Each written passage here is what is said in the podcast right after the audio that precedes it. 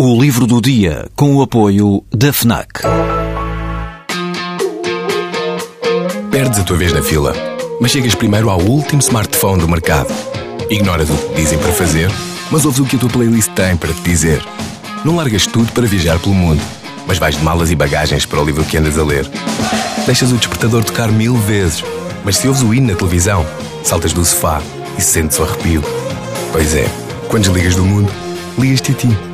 FNAC. Desliga-te.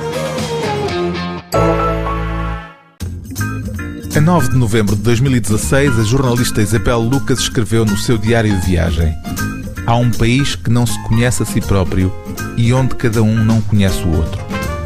Essa data, 9 de novembro de 2016, foi o dia seguinte. Donald Trump tinha sido eleito na véspera presidente dos Estados Unidos da América. Foi esse país que não se conhece a si próprio que Isabel Lucas se propôs descobrir numa longa viagem com livros.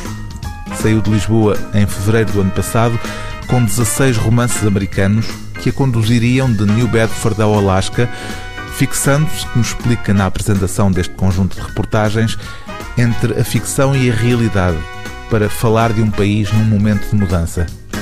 À boleia de obras como Moby Dick, de Herman Melville, A Piada Infinita, de David Foster Wallace, ou A Ilha de Sukuan, de David Van, Isabel Lucas cruza-se com gente da literatura e com gente cuja vida talvez desse um romance.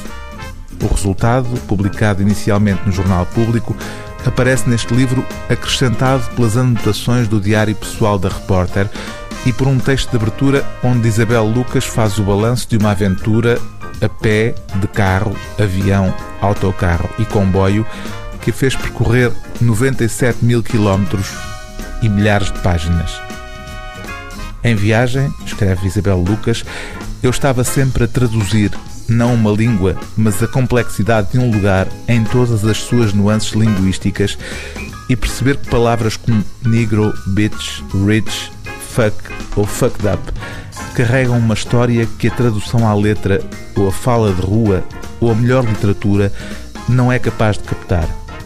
Em viagem, eu era, assim me sentia, uma tradutora incompetente a ganhar cada vez mais competências e com elas a ficar consciente da sua estranheza.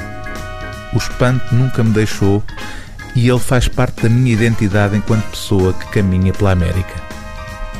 O livro do dia TSF é Viagem ao Sonho Americano, a América pelos Livros, de Isabel Lucas, edição Companhia das Letras.